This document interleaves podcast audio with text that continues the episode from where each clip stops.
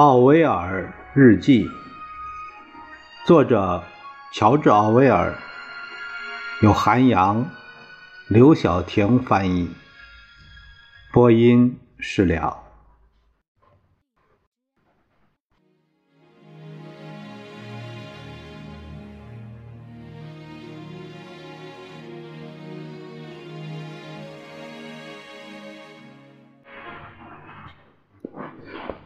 我们看这篇是一九四零年十月十五日的日记，这篇是在沃林顿写的，胳膊发炎，反反复复持续了约两周。最近没什么新闻，都是国际事务，对我个人没什么影响。沃林顿现在有十一个被疏散出来的孩子，原来有十二个，但有一个跑掉了，只能送回家。他们都是从东区过来的。有个斯特普尼来的小姑娘说，自己的祖父家已经被炸弹炸过了七次。他们看上去都是些好孩子，很快都安定下来，但还是有人会抱怨，比如某夫人就会抱怨和自己住在一起的七岁小男孩。他就是个脏兮兮的淘气鬼，总尿床，还会弄脏裤子。要是能管得了，我肯定会好好拧他的鼻子。这个小鬼脏死了。人们对鲍多克镇犹太人的数量议论纷纷，称在这个地铁里避难的人大多数是犹太人。我得看看是不是真的。今天天气比较干，可马铃薯的收成非常好。一九四零年十月十九日，每天早上用去年的报纸生火时，瞥到火焰中当时还很快乐的新闻头条时，心里感觉到很压抑。一九四零年十月二十一日，看到地铁站里诸如“做个男子汉”之类的广告。呃，这个广告要求身体健康的男人不要在那里，也他这个意思是说，身体健康男人不要在那里躲避，把空间留给妇女和儿童，是他这个宣传目的是在这儿。呃，D 先生啊，这个不知道说的是谁，D 就说伦敦城里流传着一个笑话，这些话不应该用英语写。普利斯特利周日。夜间广播暗含社会主义宣传已经停播了。这个普利斯特利啊，叫是全名叫 J.B. 普利斯特利，他是一八九四年出生，一九八四年去世的，多产的大众小说家、剧作家和作家。一九四零年到四一年。他曾做过一系列的广播谈话的节目，每周播出一次，呼吁英国社会团结起来抵抗希特勒，推进英国的民主和平。啊，是这样的一个主张。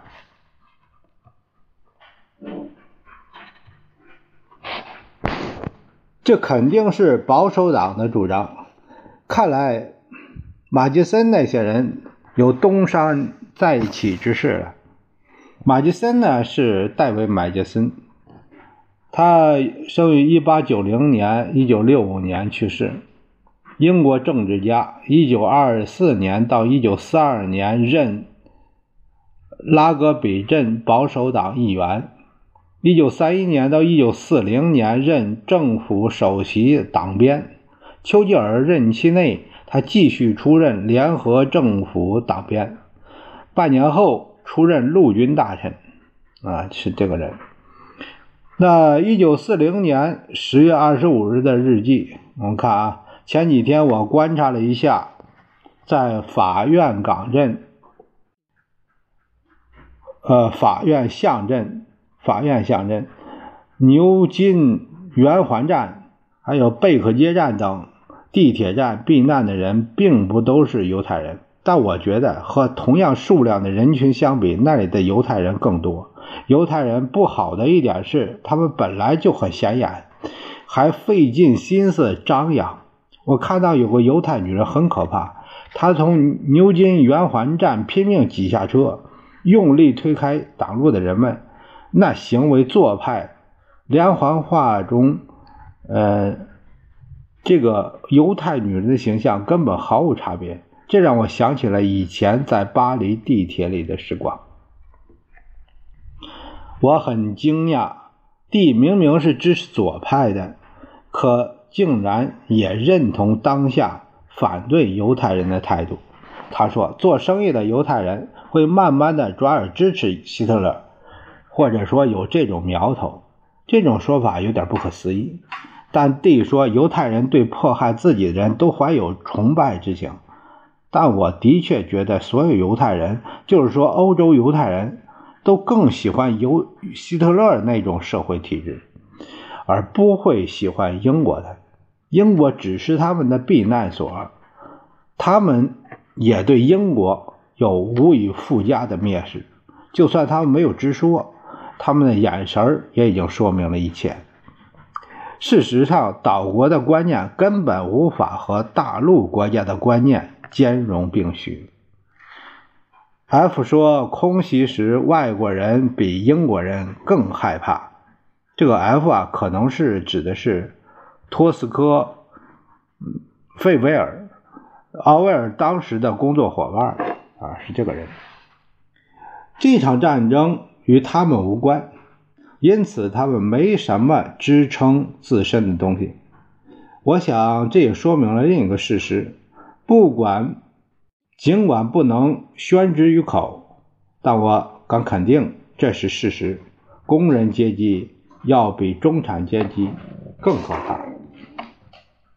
即将在法国、非洲、叙利亚和西班牙发生的事儿，让人同样绝望。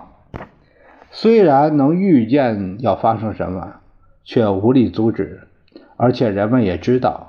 英国政府根本做不到先声夺人，空袭强度比前几天减弱了。我们看下一篇，一九四零年十一月十六日。我从未想过自己会对炮火的声音充耳不闻，但我现在就是这样了。这说明在战火时间长了吧？一九四零年十一月二十三日，前天与杂志的编辑。H.P. 吃午饭，这个杂编辑身份和杂志名称都都不知道是他说的是谁啊？这我们后面他这个记录都不知道是谁。他对战争前景相当悲观，认为我们无法应对新秩序。这个新秩序啊，希希特勒那主张的欧洲的新秩序。也就是当前政府无力应对，而且英国人和美国人很容易就会接受这个新秩序。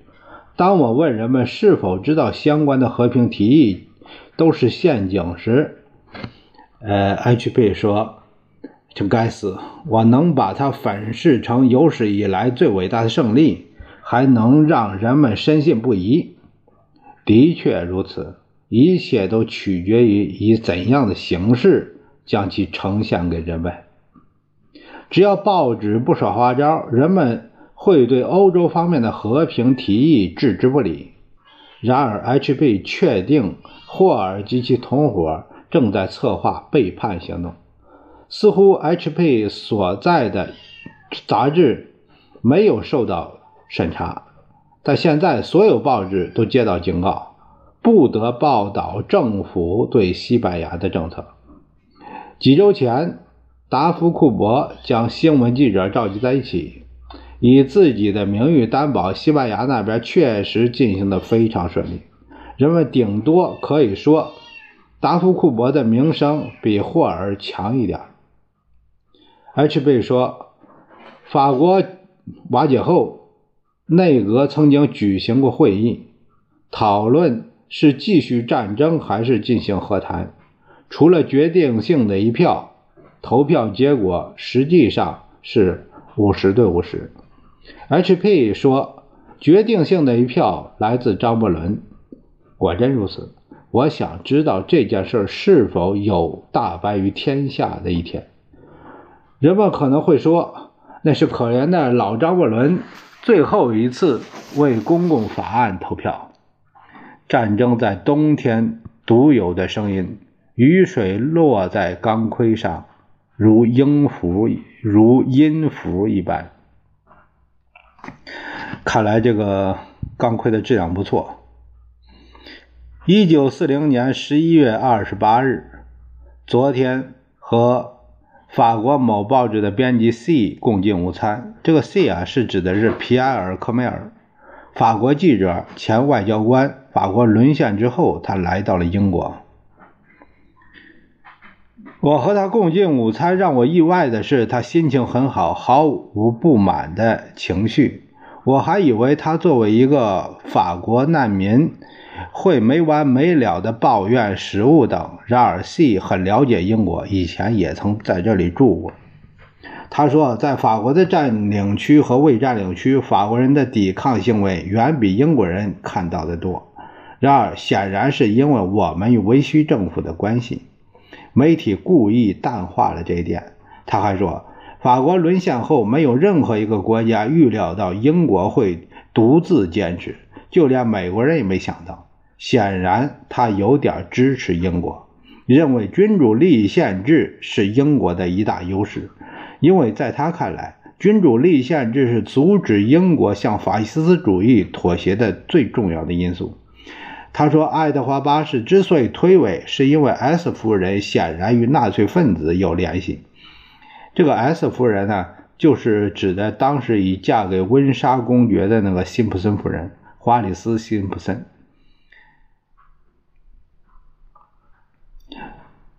事实上，总的来说，在英国持反法西斯观点的人是拥护爱德华的，但显然 C 是在重复现在欧洲大陆流行的说法。C。曾任拉法尔政府的新闻部长，拉法尔在一九三五年曾对他说：“英国外强中干，意大利才是真正有实力的，所以法国必须和英国断交，和意大利结盟，签订苏法互助条约。”回国之后，他说：“斯大林是全欧洲最有实力的人。”总的来说。尽管莱法尔就很聪明，但他的预言都错了。目击者对考文垂所受破坏的描述大相径庭。一个人可能根本没办法了解发生在远处轰炸的真实情景。在伦敦相对平静的夜晚里，我发现很多人都非常不安，仿佛是因为他们觉得工业城镇正在饱受磨难。每个人都暗暗想着，我们现在挺坚持强的，有的地方的人就不一定了。一九四零年十一月十二月一日，夏普那个混蛋终于死掉了，大家都很高兴，就像巴尔博死的时候一样。不管怎么样，战争至少还弄死了几个法呃法西斯分子。一九四零年十二月二十八，呃，十二月八日，前天晚上广播说，一个波兰人前不久刚通过某个他不愿透露的地下渠道从波兰逃出来。他说，华沙被围攻时，百分之九十五的房屋受损，约百分之二十五的房屋成为废墟，包括水电等在内，所有公共设施全部瘫痪。最后，人们对空袭失去了任何抵御的能力。更糟的是，对大炮也没有任何抵御能力。他说：“有人冲出去，从死于炮火的马上割下一块肉，又被新一轮的炮火赶回屋里来。但接着又冲了出去。华沙被彻底包围后，英国人会来救援的信念一直是人们的精神支柱。比如，有人说。”但则有一支英军等。之前一星期里始终有一个传闻，说有报道称在阿尔巴列巴阿尔巴尼亚的意大利指挥官自杀，但现在确定这个报道其实是印刷错误。在轰炸最轰烈、最猛烈之时，每个人都有点不正常。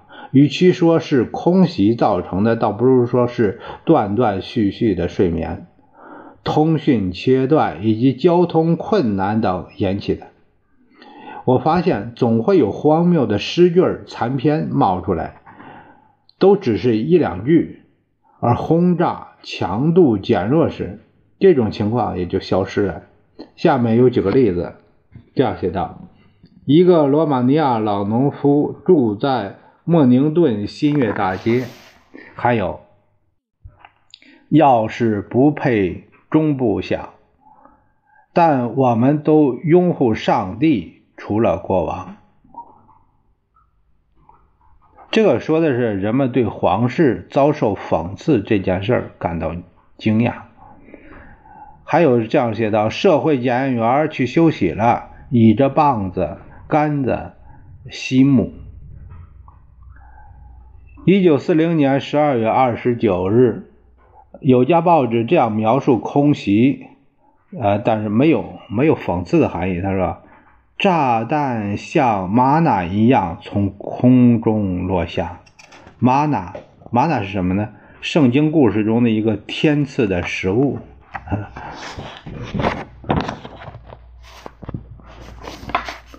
这是断断续续记录的，一九四零年啊十月到十二月的。下面是。这篇是一九四一年一月二日，右翼势力正全面反攻。马杰森此时进入内阁，无疑是趁机利用维吾尔在埃及取得的胜利果实。令人啼笑皆非的是，几个月前西迪巴拉尼的消息传来时，《地平线》这个杂志，《地平线》发表了我就维吾尔。为艾伦比所著传记的书评，我写道：由于威尔掌握重要的指挥权，因而这本书最大的好处就是能让读者了解威尔能力。暗指我认为威尔呃不怎么聪明，所以我现在成了被嘲笑的对象。但是天知道，我很高兴自己错了。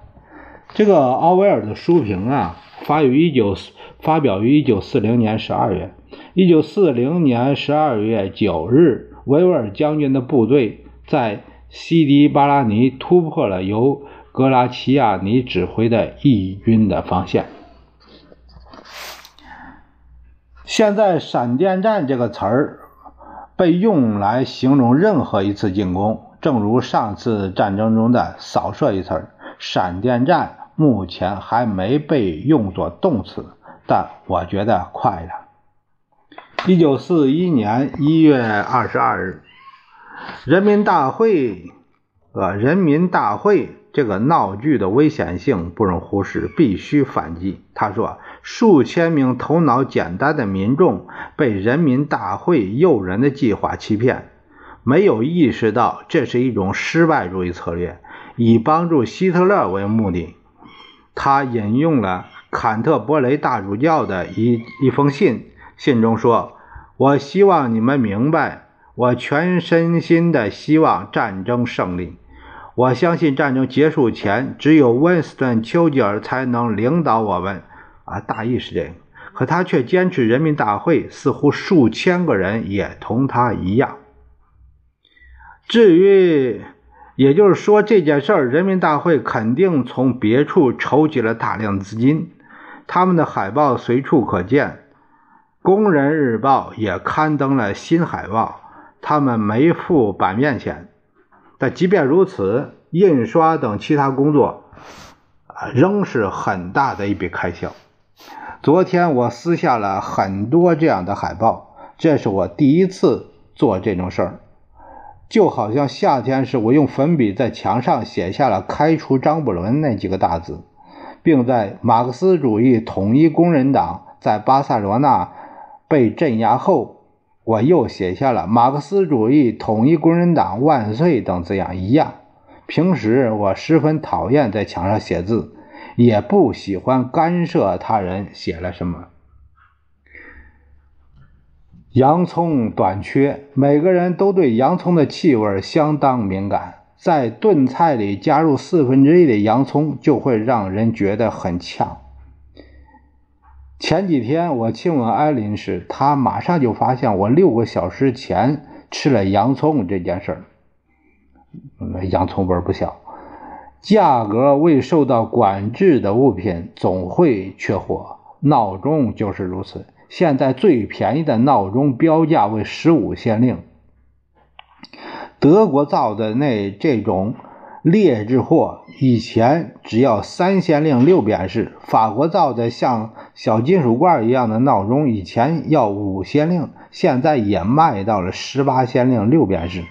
其他闹钟的涨价幅度也也大抵如此。《每日快报》将闪电战用作了。动词。早上的新闻称，托布鲁克的防线被突破了。这个托布鲁克啊，是一九四一年一月二十二日，英国控制了托布鲁克。一九四二年六月二十一日，隆美尔将军指挥德军夺回了托布鲁克。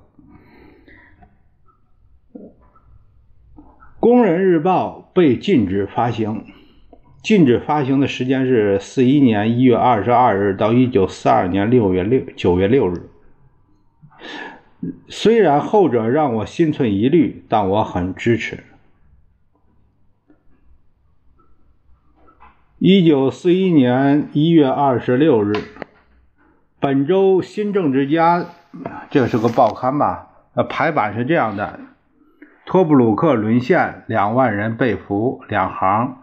工人日报新闻报刊，这个是由克劳德·呃克伯恩主编的共产党时代时事期刊，主要是面向私人订阅者发行。这个工人日报和新闻周刊呢，禁止发行。啊，说了一个这事儿，所有有识之士都为这场战争的缓和感感到感到担忧，认为。新一轮的阴谋正在策划中，但人们的乐观情绪或许会再次高涨。就算有几天没发生空袭，也绝不掉以轻心。前几天我打电话时，无意间听到了别人的对话。最近电话经常串线，这种事儿很常见。我听见两个女人在谈论“没太久就会结束了”之类的。第二天早上，我去 G 太太店里，无意中说了一句：“战争可能还要再持续三年。”G 太太听了之后，惊讶又害怕：“啊，你不会真的这么想吧？”“哎呦，不可能！我们正打得他们节节败退，已经拿下了拜尔迪那耶，之后之后就要进军意大利。”然后再进攻俄国、德国了，不是吗？我认为这太太非常聪明，而且头脑冷静，但她并没意识到非洲在地中海的另一边。一九四一年二月七日，人们的意见分歧越来越大。其实，在一开始，问题就已经很明显，只不过人们最近才意识到。我们究竟是在与纳粹组织战斗，还是在与德国人战斗？与之密切相关的是，英格兰究竟是否应该说明自己的战争目标，或者说明英格兰是否有战争目标？人们认为的唯一合法、说合理的说法就是不赋予战争任何意义。我们的任务就是打败德国军队，这才是唯一值得讨论的战争目标。这种说法似乎注定会成为官方政策。据说范希塔特憎恨德国的小册子极为畅销。这个憎恨德国啊，这是个小册子啊。范希塔特全名叫 Robert 范希塔特，他是一八八一年，呃。出生1957年去世的，外交家是作家。1930年到1938年担任外交事务常务副大臣。1938年到41年担任外交大臣、首席外交顾问。他对德国和德国人的批评直接坦白，因而在战前以及战争初期十分出名。这里提到的小册子指的是黑，指的是这个名叫什么呀？黑色记录过去与现在的德国人，啊，是这样一个。法国还没有明确消息，显然贝当将在同意拉瓦勒进入内阁这个问题上让步。之后，德军会提出新的要求，比如要允许德军通过法国。未占领区以及使用法国在非洲的军事基地等，而贝当再次声明坚定的立场，呃，然后会做出更大的让步。一切只取决于时间，即德军是否在义军溃败前立足非洲。也许德军之后会将枪口对准西班牙，那时。我们会听到弗朗哥再次表明坚定的立场，证明英国政府之前对西班牙采取的安抚态度非常正确。最后，弗朗哥会妥协，进攻直布罗陀，或者是允许德军从意大利借道而行。也可能在拉法尔掌权以后，会在短时间内拒绝德国更为极端的要求。从一个恶人摇身变成了坚定立场坚定的爱国者，就像现在的贝当。英国保守派不会理解右翼势力自身没有政治力量，他们存在的意义就是被推翻。一九四一年二月十二日，本州阿瑟凯斯特勒，这个阿瑟凯斯特勒啊，他是。呃，生于一九零五年，一九八三年去世。